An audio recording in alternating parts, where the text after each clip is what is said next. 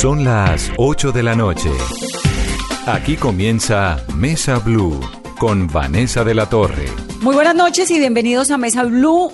Alejandro Ramelli es el magistrado de la sección de ausencia de reconocimiento de la Jurisdicción Especial para la Paz que investiga un capítulo de la historia de Colombia que realmente, primero, estamos apenas conociendo por cuenta del trabajo de la JEP, segundo, pues no deja de aterrarnos y tal vez es el capítulo más doloroso de todo lo doloroso que ha visto la historia de la guerra de nuestro país y es el capítulo de los falsos positivos. Hasta el momento se han recuperado 54 cuerpos en el cementerio de las Mercedes de Dabeiba y se presume que esos 54 cuerpos tienen algún tipo de relación con los falsos positivos. Y como él lo ha dicho, esto pareciera ser el inicio de una cuerda que uno va jalando y va encontrando un horror dolorosísimo que Colombia necesita conocer para que Colombia pueda sanar y sobre todo no volver a repetir. Así que me da mucho gusto tenerlo magistrado aquí en Mesa Blue. Gracias. Gracias Vanessa, a usted y a todos sus oyentes. Dígame una cosa, usted se ha preparado para un montón de cosas en la vida. Usted tiene una carrera tremenda, usted tiene una estancia postdoctoral, tiene una maestría, tiene un, eh, eh, pregrado, ha sido magistrado, ha sido profesor, tiene 39 publicaciones en su hoja de vida, de todo. ¿Usted estaba preparado para esto? La verdad que no. O sea, yo creo que de todo lo que he realizado en mi vida profesional y académica, pues realmente uno no está preparado para ese tipo de cosas. ¿Cómo llegaron a Dabeiba? ¿Cómo la JEP llega a Dabeiba? Pues la JEP llega a Dabeiba por un compareciente que estaba citado por otro caso, por otros hechos, y él en algún momento nos dice, mire, yo quiero también hablarles de cuando estuve en Dabeiba, cosa sobre la cual no tenemos ninguna información, él no tenía ninguna investigación. Y él comenzó a hablar. Y lo cierto es que era un relato muy claro, era contundente todo lo que él decía. ¿Pero era quién? ¿Él era un militar o era una era víctima? Un militar, militar Era un militar era completamente claro, contundente, no tenía ningún tipo de contradicción en todo lo que decía, pero eh, lo cierto es que era tan asombroso que obviamente uno al comienzo duda, dice, pero esto es imposible que suceda, es imposible que en un cementerio que es legal, pues puedan existir todo ese tipo de, de víctimas. Y eso nos llevó primero a realizar una investigación en profundidad con mi despacho, para ir primero a Dabeiba, traernos todas las necropsias, toda la información que pudiéramos y realizamos una segunda sesión con él. ¿Eso fue en qué año? Eso fue el año pasado. O sea, nosotros comenzamos en agosto. ¿Y es un militar de estos que se acoge a la JEP? Sí, claro, es un militar que está acogido a la JEP. Y entonces eh, nosotros hicimos una segunda sesión con él, nosotros ya conociendo el terreno, ya sabiendo dónde quedaba el cementerio, ubicado y demás, y le mostramos eh, las fotos. Y él con toda la tranquilidad del mundo fue señalando punto por punto en las fotos. Entonces él decía, por ejemplo, acá están enterrados seis, acá están enterrados cinco, aquí están enterrados tres. Y lo decía con una claridad y, digamos, pero no solamente que están enterrados, sino que él participó, digamos, en el homicidio de esas personas. Y luego era el encargado de, eh, de cierta forma, verificar que esas personas eh, fuesen inhumadas, digamos, en determinados lugares y que todo tuviese la apariencia de legalidad. Entonces, el paso siguiente, pues fue ir con él allá. Entonces, esa fue nuestra primera visita a Beba y él, eh, pues ya sobre el terreno, señaló los puntos donde eh, estaban enterradas las víctimas. Y fue diciendo, en este lugar en ese otro lugar. Exacto. O sea, el primero iba contando cada una de las historias. Él decía, mira, este lo trajimos de Medellín, este lo trajimos de tal parte, murió de tal forma, y eh, pues luego fue inhumado en tal sitio. Y él señalaba con toda precisión los sitios. Entonces, pues es bastante sorprendente porque, por ejemplo, en algún momento hay unas 300 bóvedas, sin, sin exagerarte, y él se fue caminando sin ningún problema y señaló una directamente. O sea, no dudó un segundo en lo que estaba diciendo. Tenía clarísimo. Tenía el mapa. Sí, completamente claro el mapa. ¿Y el compareciente magistrado no les dijo por qué los llevaron esta vez a un cementerio legal y no a una fosa común? Porque eh, precisamente todo tenía avisos de legalidad. Entonces no tenían por qué llevarlos a una fosa común, digamos que estuviera fuera del pueblo, porque precisamente todo eso era mostrado como una operación legal. Entonces, si hubiera sido una operación legal, pues hay que enterrarlos o hay que inhumarlos en un cementerio legal. O sea, si tú haces una operación legal no los puedes, digamos, inhumar en medio del monte. Como todo tenía esa apariencia de legalidad, incluso eh, de lo que hemos averiguado, es que eh, se avisaba a las autoridades del municipio, mire, tenemos tres bajas, decían así, y los mismos trabajadores del municipio pues abrían la fosa. O sea, todo era a la vista de todo el mundo, o sea, se mostraba como algo completamente legal. Pero el militar sabía que no era legal. Muchos sabían que no era legal, no el, solamente el que le él. estaba, el que le contó Claro, él sabía que era ilegal, pero no solamente él, o sea, todos los que participaron en esos hechos sabían que era completamente ilegal lo que estaban haciendo. Entonces ustedes arrancan, van al sitio. ¿Por qué el cementerio de Aveiva? ¿Por qué no el cementerio de, no sé, de Cúcuta? ¿Por qué de Aveiva? David ha sido un sitio estratégico en la guerra colombiana, o sea, no es casual que esto suceda allí. Es, es una población que ha sufrido por el accionar de la guerrilla de las FARC durante una época, luego llegaron las autodefensas, unos enfrentamientos muy fuertes con el ejército en el año 2000, hubo una toma guerrillera en el año 2000 incluso. Entonces, eh, pues lastimosamente para la población de allí, ha sido un sitio estratégico, porque es la entrada al Urabá, por una parte, está muy cerca del Nube Paramillo, es una entrada también al Chocó y es la carretera que conduce hacia Medellín. Entonces, eh, pues es un lugar que quien lo controle tiene acceso, digamos, a muchos puntos estratégicos de la geografía nacional. Pero bajo ese argumento, entonces uno podría pensar que hay algo similar en el Catatumbo, que puede haber algo similar en el Meta, que puede haber algo similar en el Pacífico, ¿por qué no en el Chocó? Porque Colombia Yo creo pues, que es un hay país de muchos. enfrentamientos. Yo creo que afortunadamente hay muchos Daveibas y pues la idea es llegar a cada uno de ellos. ¿Y cuál va a ser el próximo cementerio? Eso, pues esa información no te la puedo dar, pero... Pero si nos eh, puede adelantar algo, magistrado. No, yo te puedo adelantar que sí hay sitios cercanos o municipios cercanos a Dabeiba que también tienen cementerios irregulares. ¿Ya tiene a otro militar que le esté contando las historias de otros cementerios en Colombia? Ya tenemos a varios. O sea, es que él no ha sido el único. Yo lo que te quiero decir es que, eh, por una parte, él fue el primero, pero ya hay varios y ayer, por ejemplo, hicimos otra diligencia y lo que van diciendo, eso es como un gran rompecabezas que se va armando. Claro. Entonces son, son detalles que cada uno va dando, que como uno ya viene con la película y uno ya ha ido al sitio, entonces va armando, va diciendo, oiga, esto cuadra, esto cuadra y esto cuadra. Entonces, eh, pues es un gran rompecabezas que estamos armando. Me gustaría que le recordáramos a los oyentes y a los militares y a todos los que nos están escuchando cuáles son los beneficios que dentro de la Jurisdicción Especial para la Paz tiene una persona que se acoge y que además cuenta estos horrores. Sí, los beneficios son condicionados, hay que decirlo. Y es, son personas, en el caso de la fuerza pública, que hayan cumplido por lo menos cinco años de privación de la libertad. En ese caso tienen un beneficio condicionado, que es la libertad, pero eh, sometido a que venga y efectivamente relate una verdad plena. O sea, todos los beneficios están condicionados a la verdad plena. Sí, es un tribunal de verdad. Exacto. Entonces, no es que vengan a contar lo que ya sabemos de ellos. Es más, cada una de las versiones, de las más de 200 que llevamos, nosotros hacemos toda una investigación previa para saber qué tanto ha actuado la justicia ordinaria. Y me parece que es un punto importante. ¿Por qué? Porque la justicia ordinaria sí ha venido actuando.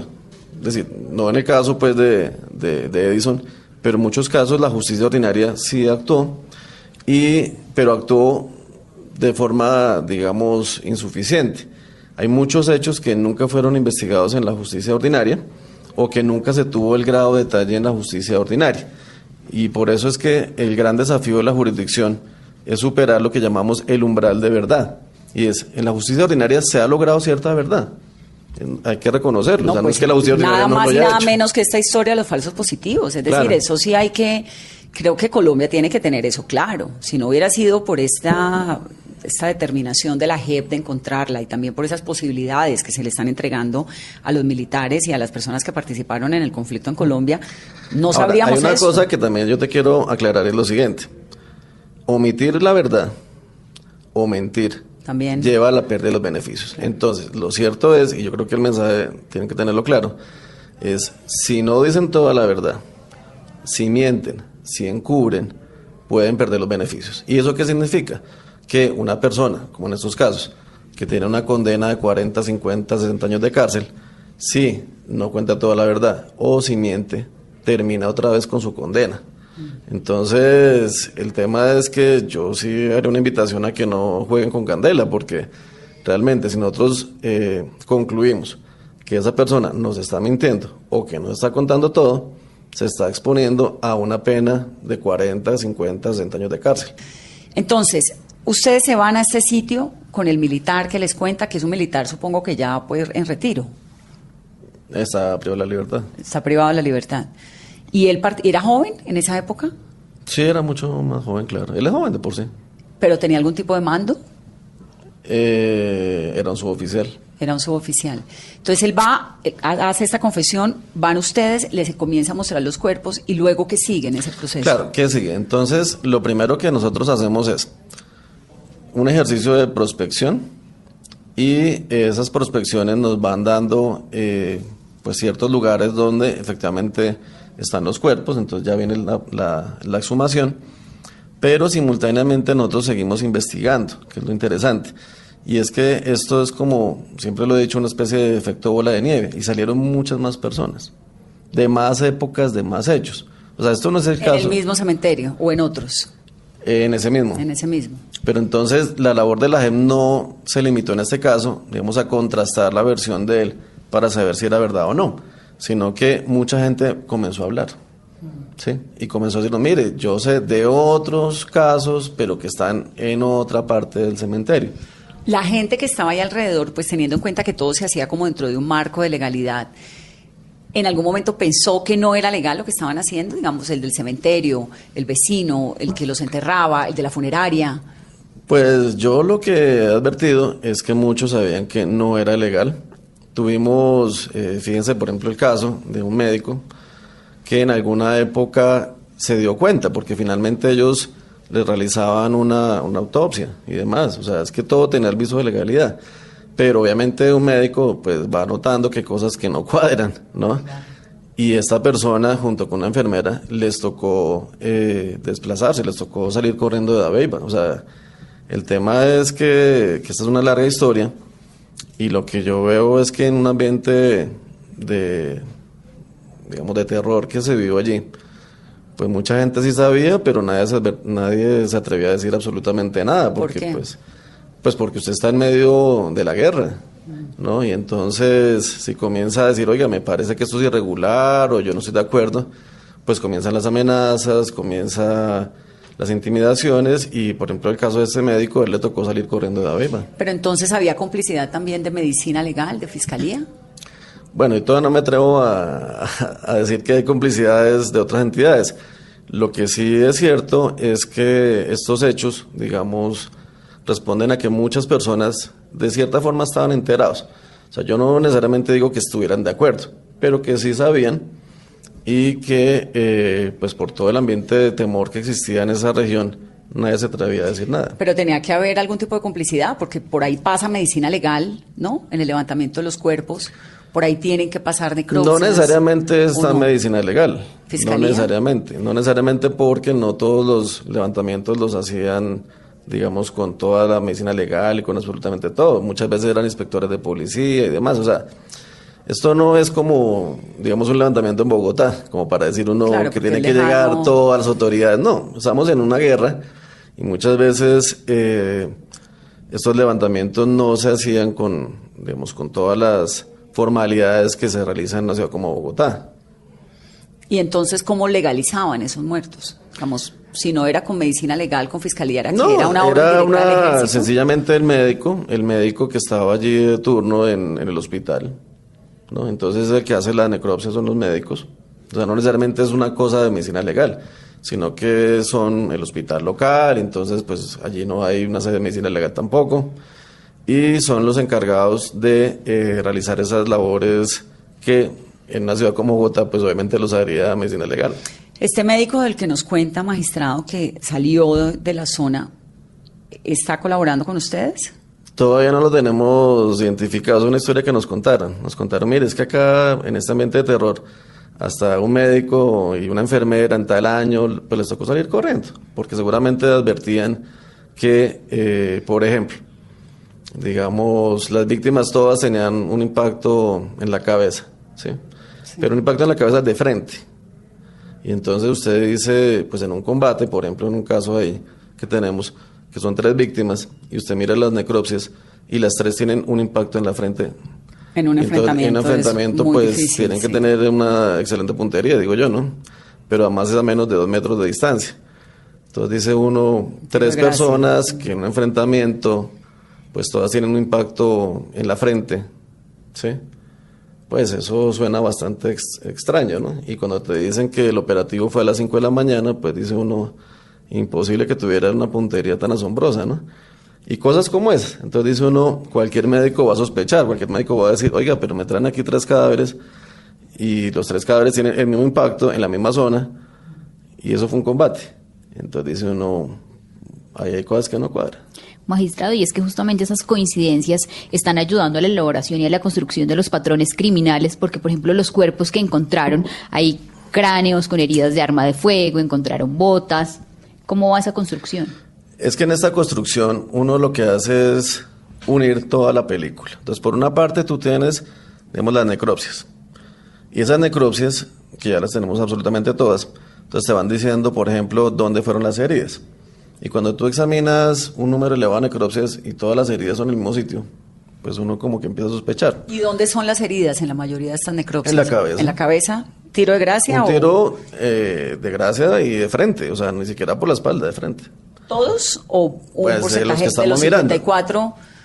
pero de los que estamos mirando. Pero eso, entonces, por ejemplo, las ropas que llevan.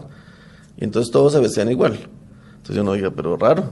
O sea, porque todos tenían sudadera tal color, no sé qué. ¿Sudadera Pues son qué cosas eh, negras. Y entonces porque pues toda la, la guerrilla se disfraza igual, o sea, o se visten igual. Y luego eso lo confrontas con la versión de los comparecientes, dicen lo mismo. Y entonces, eh, cuando llegas al sitio y haces la exhumación y encuentras justamente lo mismo, pues dice uno, ahí coincidió. O sea, coincide lo que dice la necropsia, coincide lo que dice el compareciente y coincide lo que, de cierta manera, el cuerpo te está diciendo. ¿Ves? ¿Cuáles eran los patrones que han encontrado? ¿Tiros de gracia? ¿Sudaderas Em, negras? Sudaderas, el tema de las botas de caucho. eh, eran, digamos, enterramientos colectivos. ¿sí? ¿Cuántos por, so- por fosa? Pues hay unos que son de A3, de A7, dependiendo. Entonces, eh, y otra cosa, digamos que también es importante, porque han dicho, bueno, pero si fueran ejecuciones, entonces lo esconderían y no lo mostrarían, entonces por eso no son ejecuciones. Es un argumento que yo he escuchado. Y, eh, y eso yo lo preguntaba en estos días a, algún compareciente, y él me explicaba, me decía, mire, ¿cuál es la diferencia entre si algo es legal o ilegal? Si algo es legal, pues primero se identifica, porque nosotros queremos saber quiénes son. Nosotros tenemos, digamos, una, una lista de a quién estamos combatiendo. Entonces, fulanito es el comandante tal, fulanito no sé quién. Y si es un combate legal, nosotros hacemos toda una labor de inteligencia y sabemos, mire, dimos de baja al comandante del frente tal. ¿sí? Y muchas veces, me decía él, cuando son combates legales, las familias aparecen y le entregan el cuerpo. O sea, hay ruedas de prensa, se muestra, digamos, el cuerpo, pues no directamente, pero envueltos. Sí, como un botín Las de guerra. familias aparecen, a las- y me dijo, mire, yo que he participado en muchas operaciones legales, pues aparecen las familias y se le entrega el cadáver. Entonces, es muy diferente a estas, porque estas nunca, había, nunca se les entregaba el cadáver, siempre se los ocultaba. ¿Y cómo se contaban? ¿Cómo se...? ¿Cómo se contaban, digamos? El, el- el tema era que las bajas del ejército pues significaban remuneraciones, ¿verdad?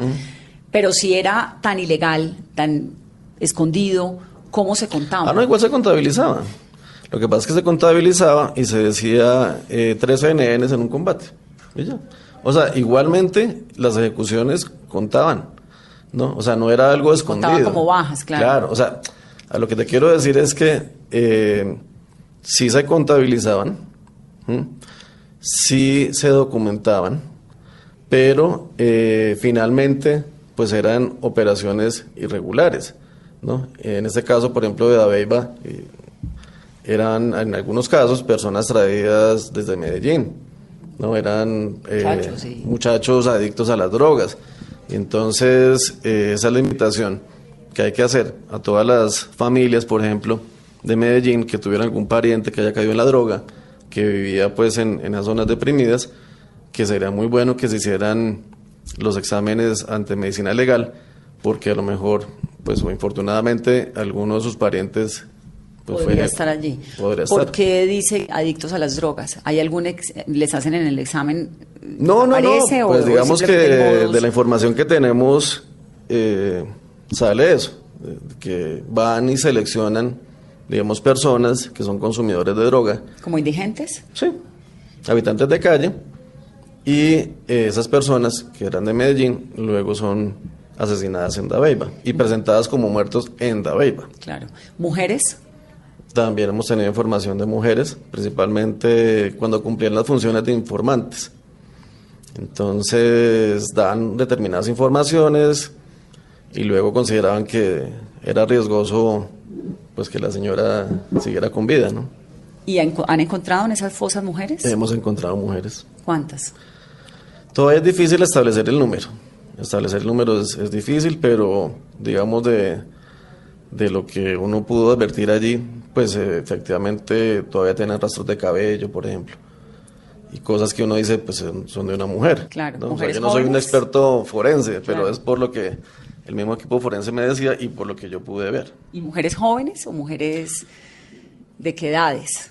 Eh, usualmente sí eran jóvenes y, también lo que encontramos fueron niños, adolescentes y eso también eh, lo que uno encuentra coincide con lo que la información que nos ha llegado. Claro, van escuchando, eso es muy increíble, y ahí es cuando habla usted de, de armar la película o el rompecabezas, es muy impresionante porque entonces es usted en una sala oyendo los testimonios y luego en tierra confirmando que lo que dicen es cierto. Claro. Y es que la cosa es que como siguen las versiones, Claro. Entonces uno a veces va preguntando ciertos detalles que no preguntaba antes. O sea, como yo sí estuve, digamos, una semana completa ya en el cementerio y me di cuenta de muchas cosas, cuando yo vuelvo a preguntar, me doy cuenta que hago preguntas que antes no hacía, ¿no? Detalles. Es que Por ejemplo, ¿qué esto es- preguntas, magistrado? Por ejemplo, que si las botas de las víctimas eran nuevas o eran usadas. ¿Mm? Y entonces, de lo que yo pude advertir es que las botas eran usadas. ¿sí? Entonces yo preguntaba, o pregunté en estos días, bueno, ¿las botas eran nuevas o usadas? Y me dijeron, eran usadas. Y entonces yo, trin, automáticamente, pero eso fue lo que yo vi. O sea, yo vi botas usadas y este señor, que no estuvo conmigo allá, ni Me tenía había dicho en estar, Bogotá en la oficina. me dijo en la oficina que eran usadas. ¿Ves? Entonces son, tú vas uniendo cabo por cabo, cosa por cosa, y se me coincide toda la película. O sea, por el momento no he escuchado, digamos, de algo que me diga, mire, pues usted está equivocado, es por otro lado. O sea, cada vez como que eso se va confirmando, confirmando y confirmando. O sea, le están diciendo la verdad. Pues todavía no me atrevo a decir que me está dando plenamente la verdad. Lo que digo es que sí hay muchas cosas que coinciden. Lo de las botas, ¿cómo funcionaba? ¿Les daban unas botas usadas de quién? Les ponían unas botas, obviamente, para que parecieran guerrilleros De ellos mismos. de ellos mismos. Y los mataban con las botas puestas.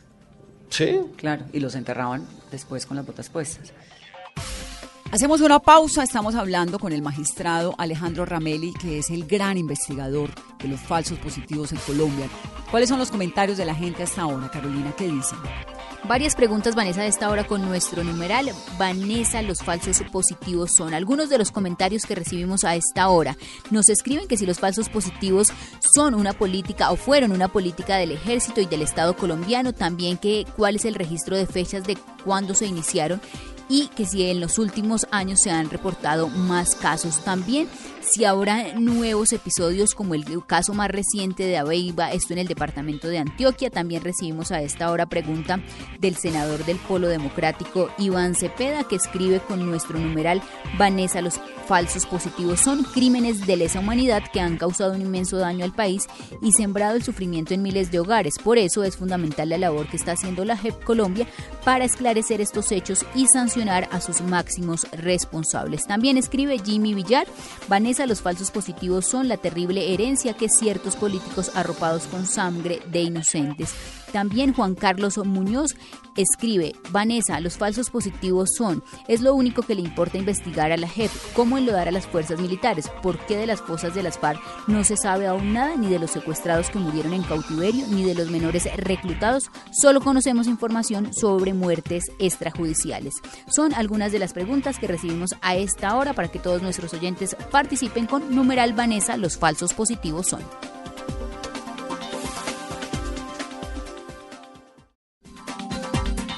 Continuamos en Mesa Blue. Estamos hablando escalofriados de todo lo que estamos escuchando por cuenta del magistrado Alejandro Ramelli, el principal investigador de la JEP sobre los falsos positivos. Dennos su opinión. Estamos leyéndolos en Twitter, estamos leyéndolos en Facebook, en las redes sociales. Queremos saber lo que ustedes piensan. Magistrado, de la película que usted ha logrado armar, del rompecabezas que ha logrado armar, ¿qué fue lo que pasó? ¿Cómo era este modus operandi de, los, de las ejecuciones extrajudiciales? Pues a ver, eh, eso no está limitado a un periodo de tiempo. O sea, nosotros iniciamos con determinada temporalidad, pero cuando llegamos allí y comienzan a salir más y más declaraciones, nos damos cuenta que este fenómeno venía mucho tiempo atrás, ¿no? O sea, que pudo haberse exacerbado en determinada época, pudo haber un pico, digamos, de incremento pero que infortunadamente para la gente de Aveipa esto no era nada nuevo. Cuando me dice tiempos, este periodo, digamos, el, el, periodo más preocupante es qué periodo? Estamos hablando del 2004, 2005, como hasta el 2007. 2004, 2007, pero cuando me dice que esto viene de tiempo atrás. Como desde el 92. ¿Desde el 92? Más o menos, por lo que hemos escuchado. O sea, hemos escuchado unas historias eh, que vienen más o menos desde esa época. Pues yo no, a ver, no me atrevo a decir que es una política del ejército colombiano. Yo digo que ha habido unos delitos que han sido cometidos por algunos de sus integrantes que vienen desde esa época. ¿Dos décadas? Podrían ser dos décadas. ¿De falsos positivos? De posibles ejecuciones extrajudiciales. Lo que pasa es que hay puntos, digamos, más altos, picos más elevados, ¿no? Entonces, si uno ve un poco esto que usted me está diciendo, magistrado, que arrancan o la información, digamos, lo lleva a usted a creer que esta política arranca como en el 92 o esta delincuencia arranca en el 92 para que no pongamos componente político o en la, en la década del 90. Entonces no tendría necesariamente relación con la Directiva 29 del entonces ministro Camilo Espina, que terminó incentivando, según algunos. Pues mira, lo que yo te puedo decir por el momento es que este fenómeno de las ejecuciones es multicausal. O sea, no hay una única explicación. O sea, lo que yo he logrado examinar de manera muy general, sin entrar a un caso concreto, no hay una única explicación. O sea, no es un fenómeno que tú digas, hay una causalidad directa entre A y B, ¿no? No es, un no es por incentivos. Yo no digo que no sea por incentivos, yo digo que no hay una única explicación. O sea, que es un fenómeno donde confluyen muchas causas. O sea, que no solamente digamos, hay una explicación, que te diga, ah, fue a raíz de esto que pasó aquello. No, yo lo que he venido advirtiendo es que hay en diferentes escenarios del país diferentes causalidades que pueden coincidir en unas o en otras, pero que, por ejemplo, hay ejecuciones en determinadas zonas que tienen una explicación distinta. O sea, no necesariamente todas las explicaciones de las ejecuciones son exactamente iguales en todo Colombia. Hay algunas que son transversales a Colombia y unas que son específicas de determinadas regiones del país por la dinámica del conflicto allí. ¿Cuáles son las causas cuando usted revisa por qué ocurre algo tan espantoso? Pues eh, fueron muchas causas. Yo todavía no te puedo, digamos, contar todas las causas porque eso ya la sala lo determinará en su momento. Yo digo, por mi experiencia, por todo lo que yo he escuchado, me he dado cuenta que son muchas causas, que no es una exclusiva. ¿Pero cuáles? ¿Cuál? Deme un ejemplo para... Yo estoy tratando de entender algo que nadie entiende, porque el simple hecho de de matar a una persona, a un muchacho inocente y llevárselo y hacerlo pasar por un guerrillero, pues, digamos, hasta ahora el país ha más o menos puesto esto bajo la, el incentivo, ¿no? Que reciben los militares por las bajas. Pero ¿cuáles podrían ser las otras causas? Esa es una de las, de las razones. que es por un espantosa por donde sea. Por un lado, es que fíjate que todo ese tema de la medición de las bajas, ¿sí? Es algo que uno sí podría decir es una constante o sea, que por algún lado se ve la presión por las bajas. Los ríos de eh, sangre de los que hablaban. Bueno, Pero eh, te digo que no necesariamente en todos los escenarios, en todos los departamentos, es esa la única o la principal causa, que hay otras que en su momento la, se la tiran. Pero ¿cómo que podría ser? Esconder, decir, ¿qué más podría ser dentro de, del ser humano si no es por tener un beneficio en su vida, en su carrera, ¿por qué más habría matar a una persona inocente para hacerla pasar por un guerrillero muerto en combate? A ver, lo único que te puedo decir es que en determinadas zonas hay una conexión con el narcotráfico también. Con el narcotráfico. Sí. O sea, muertos del narcotráfico que Hay una conexión con el tema narcotráfico. O sea, el tema no es únicamente el tema de los incentivos, el tema de los premios. En algunas zonas del país, que ya ustedes lo sabrán en su momento, hay una conexión también directa a ese fenómeno con el narcotráfico. ¿Pero eso vincularía entonces al, al, a las fuerzas militares con narcotráfico? A algunos de sus integrantes. Magistrado, entonces, tiene Dabeiba. Hemos venido escuchando de Putumayo. ¿Qué hay de cierto en que la JEP está investigando casos similares en Putumayo? Que yo tenga noticia en Putumayo todavía no. Es que nosotros investigamos por determinados territorios determinados territorios donde eh, se ha concentrado el mayor número de delitos. En algún momento llegaremos a esos otros territorios, pero esa es la priorización. Entonces la priorización es organizar investigaciones focalizadas hacia, digamos, unos territorios más críticos, que no los únicos. ¿Ves? Entonces, como no se puede investigar todo el tiempo, porque tú me dices, bueno, estamos en Dabeiba y ahora vamos para el Putumayo, pero también nos podríamos ir para el Tolima, igual para el Chocó.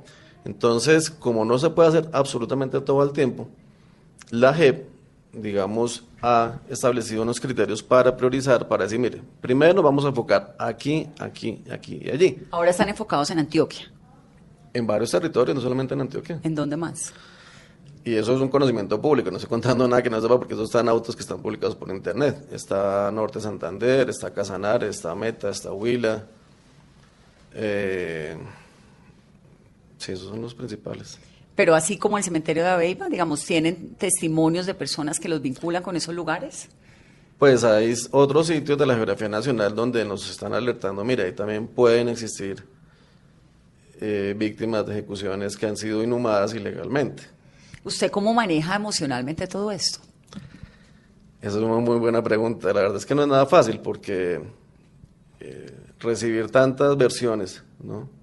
Digamos, por un lado es, es complicado emocionalmente, porque uno dice cómo una persona es responsable de 20, 30 homicidios, porque estoy hablando de esos números, ¿no? Y, Confesando además, ¿no? Sí, confesándolo. ¿Con la frialdad del mundo? ¿O se estremece? No necesariamente, ¿sabes? O sea, hay de todo. O sea, yo no digo, eso depende de cada personalidad, pero, pero al final, al final cuando uno sí les les pregunta no solamente por los hechos, porque es que nuestra finalidad no solamente es que usted venga aquí y cuente bien todo, sino es que el compareciente sea consciente del daño que hizo. ¿sí? Diga, mire, yo efectivamente eh, al cabo del tiempo me di cuenta que causé mucho daño a determinadas familias, que dejé huérfanos, que dejé viudas, que dejé historias rotas por todos lados y eso eh, creo que es lo más importante. O sea, que ellos mismos hagan una reflexión y se descarguen psicológicamente. ¿no? Diga, mire, yo, y casi todos dicen lo mismo. Después de esas largas versiones que duran a veces dos, tres días, uno les pregunta cómo se sienten. Ellos dicen, pues descargado. O sea, por fin conté todo esto, por fin, digamos, puedo, pues no dormir en paz, pero sí tener un cierto alivio, porque para ellos también se requiere eso. O sea, yo creo que ellos también hay que trabajar, no solamente las víctimas, que obviamente son el centro nuestro, pero también tenemos que trabajar en los victimarios. Pues es que también eran muchachos. Sí, fíjese que yo me he encontrado, no sé, con miembros de la fuerza pública que duras penas tienen segundo de primaria, tercero primaria, y ellos mismos dicen, yo no sé nunca por qué acaben esto. Pero así como me encuentro el de la segunda de primaria, me encuentro jóvenes oficiales pues que salieron de colegios privados de Bogotá bilingües y dicen pues ahí sí que menos me entiendo no ni siquiera me he podido yo explicar por qué acaba en esto O sea, yo, era, yo venía de una familia cristiana, teníamos valores. Y al final, pues no sé por qué acaba en esto. O sea, ellos mismos no terminan de explicarse en qué momento terminaron metidos en todo eso. ¿Y por qué cree usted que terminaron en eso? Pues por todas las causas que, que hemos venido hablando, ¿no? Por las presiones por resultados, por, por esos sistemas de incentivos y demás. Pero que yo creo que ellos, como a la vuelta de los años, también se están haciendo esas mismas preguntas. Dicen, mire, yo la verdad no les explicar a usted. O sea, yo tampoco le doy la respuesta a decirle eh, qué me llevó a eso. Lo que yo tengo claro es que yo no soy pues un asesino, psicópata ni nada de eso, sino que es infortunadamente esa lógica que nos metieron de la guerra, que finalmente personas que veníamos pues de unas familias clase media de Bogotá, terminamos eh, pues participando en hechos tan deplorables, ¿no? ¿Que nos metió quién? La lógica de esa guerra y el sistema. Yo creo que eso es un tema como un sistema, ¿no? Y entonces... ¿Necesariamente con una cabeza o no necesariamente? Eso tendremos que establecerlo, pero, pero el tema es que es como una dinámica en la que ellos terminan involucrados, que finalmente hacen la reflexión y no terminan de tener todavía toda la respuesta. Es decir, mire, yo la verdad como que participé en todo esto, pero si usted me pregunta por qué lo hice, tampoco es que lo tenga tan claro. Y entonces me estaba diciendo emocionalmente usted cómo lo maneja. Entra estas versiones, tres días oyendo unas confesiones, cada una más dolorosa que la otra. ¿Y luego qué? Cuando usted llega a su casa.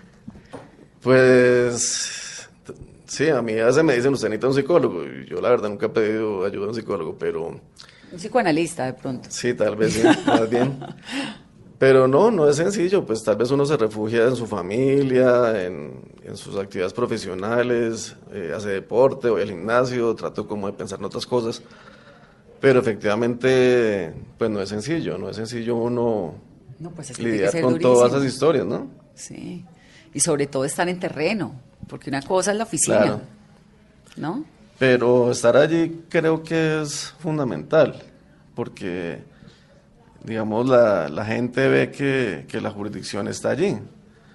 Eh, y le cuento una anécdota simplemente. Cuando estuve la primera Senda Beiba, me encontré con una, una, periodista, otra colega de ustedes, y ella me, me preguntó, oiga, ¿y usted qué hace acá? ¿No? Y entonces me pareció muy rara la pregunta, y como que va acá. Me dice, sí, es que los magistrados nunca van a nada de esto. ¿Usted qué se ha metido acá? Y yo la verdad le contesté con toda honestidad y le dije, pues es que yo sí pienso que es como mi obligación, o sea, claro. casi que me extraña su pregunta. Pero efectivamente, pues eso no es la regla. Es decir, la gente da las órdenes de Bogotá y vayan ustedes allá y miren a ver no, cómo hacen. Peritos, pero por eso es que le ha salido tan bien, magistrado. Pues además porque tengo un excelente equipo. Claro. Magistrado, y por ejemplo, ¿cómo ve que tantos eh, oficiales, soldados que han sido comparecientes, que han estado en estas diligencias por tres días y han contado la verdad, se han arrepentido, y el general Mario Montoya en la última diligencia guardó silencio? Pues mira, yo sobre ese caso no me puedo pronunciar porque cuando yo fui fiscal investigué directamente a, a general Montoya, entonces yo digamos, sobre ese caso me declaré impedido, ya la sala me admitió la, el impedimento, entonces pues no puedo dar ninguna opinión. Magistrado, ¿qué va a pasar, por ejemplo, en los próximos días? En este caso 003, ¿qué viene en las piezas y en el rompecabezas que se está armando? Pues bueno, en eso viene, por un lado, el trabajo de medicina legal. Entonces ellos tienen que avanzar, eh, espero que con la mayor prontitud, en la identificación, la identificación de, de las víctimas. Eso es un trabajo complejo, delicado. Y con nuevo director o directora, ¿no? Sí. Entonces ellos tienen que avanzar en eso. Nosotros seguimos avanzando en nuestra investigación. Eh, en su momento se llamará a más comparecientes de ese caso. Entonces es un caso como yo le decía a alguien que me preguntaba, mire, yo todos los días trabajo en el caso de Avipa. O sea, todos los días me levanto y digo, ¿qué más hay que hacer en el caso? Porque es la única forma de que eso avance. ¿La salida de Claudia García de la de medicina legal les torpedean algo el trabajo? Pues esa es una decisión interna del señor fiscal que pues yo no soy, digamos, el indicado para, para calificarla de ninguna manera. Yo lo que, eh, digamos, tengo la esperanza de que el trabajo pues siga fluyendo de la manera tan, eh, tan rápida como lo hicimos. Ella era bien pila, ¿no? Y bien colaboradora. Sí, la verdad es que en solo dos meses logramos una identificación. A la gente eso le podrá sonar, pues que dos meses es mucho tiempo, pero preguntándoles me decían, mire, usualmente eso tarda seis meses. Sí, no, aquí la tuvimos, ella estuvo con nosotros en Mesa Blue y la verdad que era una funcionaria pues muy ágil, muy comprometida, ¿no? Sí, ella fue una muy buena funcionaria. Porque medicina legal es fundamental en el reconocimiento. Indudablemente, o sea, nosotros tenemos que trabajar de la mano con medicina legal porque pues son quienes tienen la tecnología para identificar. Nosotros sencillamente llegamos hasta una fase y de ahí para adelante es, es de ellos. Ahora, lo que pasa es que eso se, re- se debe retroalimentar constantemente. Entonces nosotros cada vez que obtenemos información se la mandamos a medicina legal. ¿Por qué? Porque es que el trabajo que ellos hacen tienen que tener toda la información posible que nosotros podamos suministrarle. O sea, el éxito de medicina legal también depende de nosotros. O sea, no simplemente es aquí están sus cuerpos y miren qué hacen ustedes. No, nosotros es, oiga, tenemos más eh, necropsias, tenemos más declaraciones, tenemos más esto, ustedes les sirven. Claro. Los familiares directos, directamente involucrados, ¿cómo los encuentran? ¿Cómo los ubican? Esa es otra labor de investigación que nos ha tocado, porque eh, cuando ya efectivamente se da la contrastación y le dice, mire, ese ADN de este cuerpo que hallamos en el cementerio de Aveiva coincide con un ADN que tenemos de un familiar. Claro, a partir de allí tenemos son datos, pero pues no sabemos, por ejemplo, si ese familiar finalmente denunció los hechos, si no denunció los hechos. Sabemos que fue medicina legal y que efectivamente le tomaron la muestra, que es lo fundamental. Para poder tenerlo como Pero en el de banco ahí de para ADN. adelante, pues vaya, localícelos. Y eso es un trabajo que hicimos de verdad con los funcionarios de este despacho. Y bueno, ya váyase, averigüen ahí va dónde vive esa familia, quiénes son, cómo llegarles, eh, busquen el expediente en la justicia ordinaria. Y eso fue un trabajo, pues, también que nos tocó a nosotros asumirlo. Pero también de una compensación emocional fuerte. Irle a decir a una mamá, mire, encontramos a su hijo. Sí, pues la verdad es que esas noticias paradójicamente nunca las quieren recibir. O sea, uno pensaría, fíjese, que, que le están dando comillas una buena noticia. Y resulta que es la peor noticia. Claro, porque le confirma que está muerto. Y es de revivir el dolor. ¿Sí?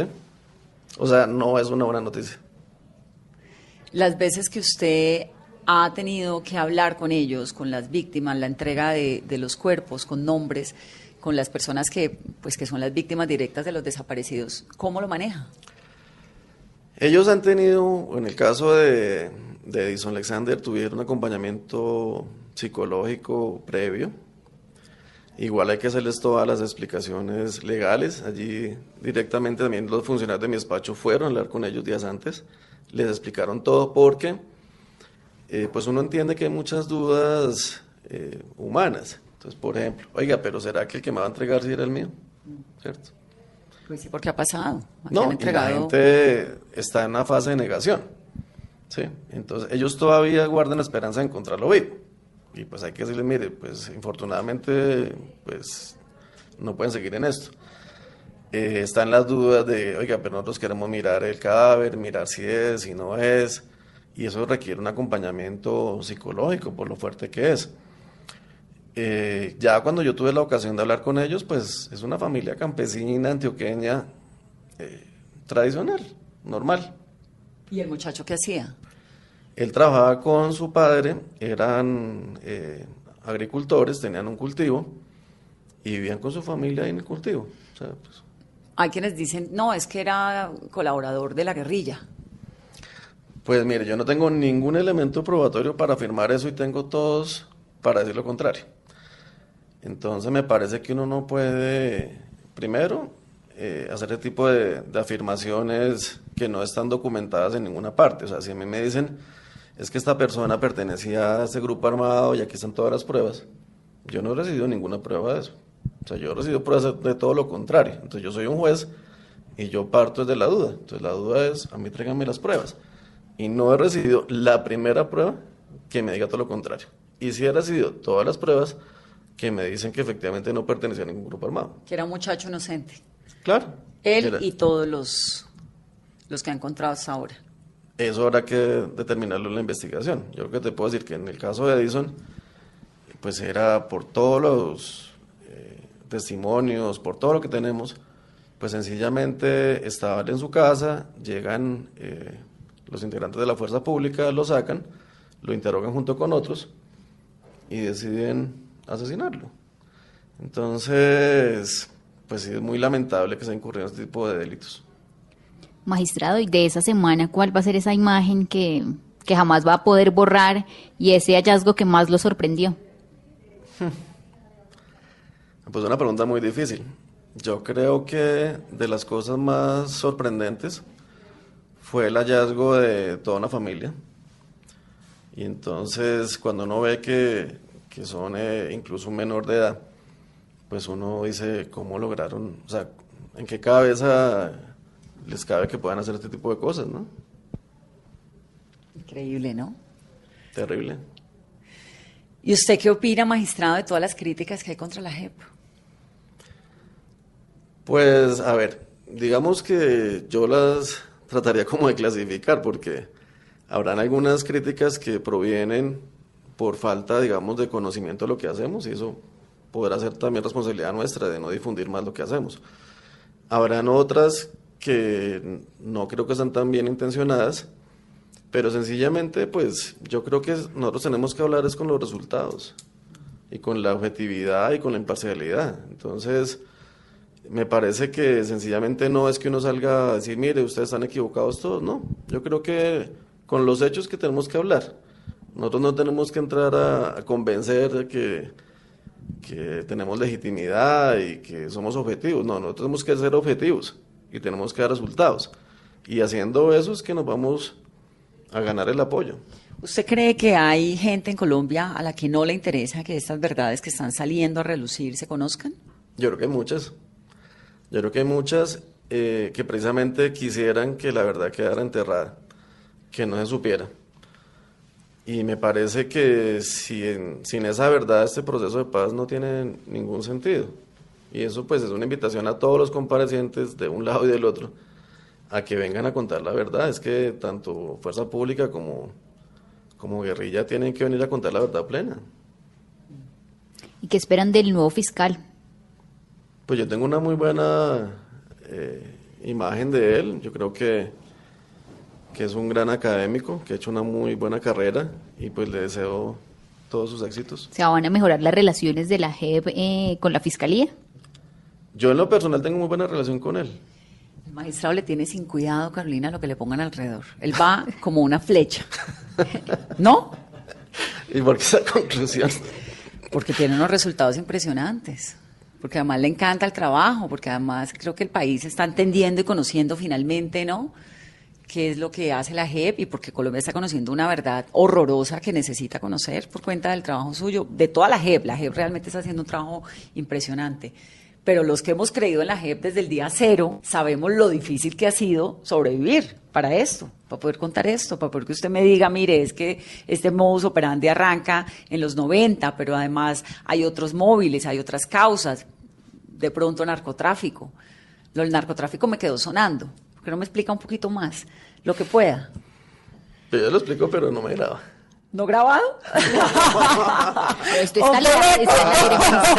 Oh, magistrado, está grabado al aire, ¿cómo? No, y, a mí, y a mí que me cuente cuál va a ser el próximo Dabeiba, el próximo cementerio en el que van a estar.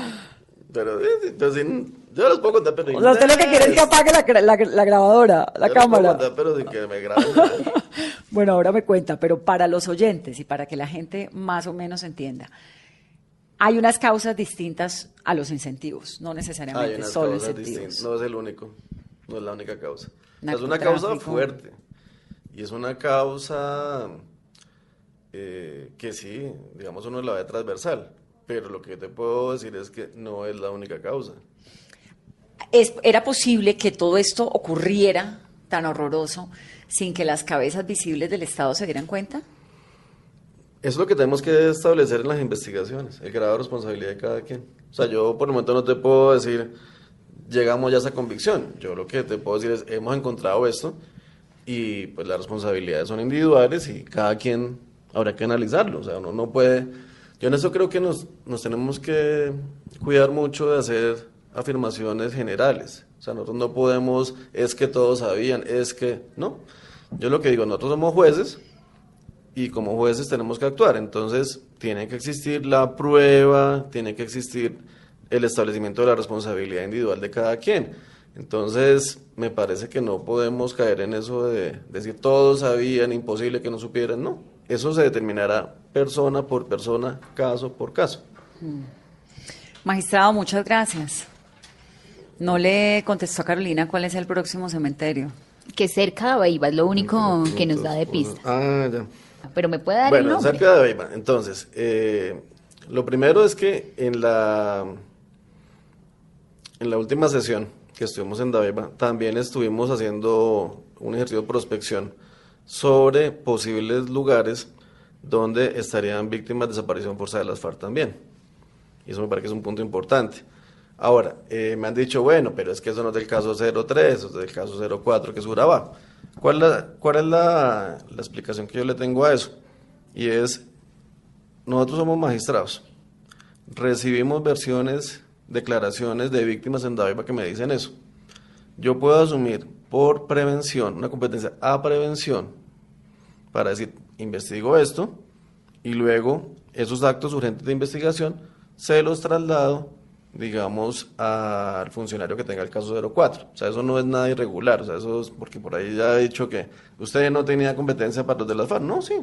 Si uno recibe unas declaraciones y ve que puede hacer algo en ese momento, Claro. eso se llama competencia prevención. Entonces yo no me puedo quedar quieto y decir, ah, no, espera un momentico, Que porque a no que me venga toca, el sí. otro, eso no es mío. No, no. Espere que aparezca el otro. No, es como si a mí me dan una, como si me encuentro a Egan Bernal aquí a la entrada de la JEP. Pues que llamar al de deportes a contarle. Exacto. Entonces, eso es algo completamente regulado en la ley, la competencia de prevención. Y lo importante es eso, que eh, igualmente nosotros en esas tomas de muestras, porque la toma de muestras, pero al mismo tiempo una entrevista con las víctimas.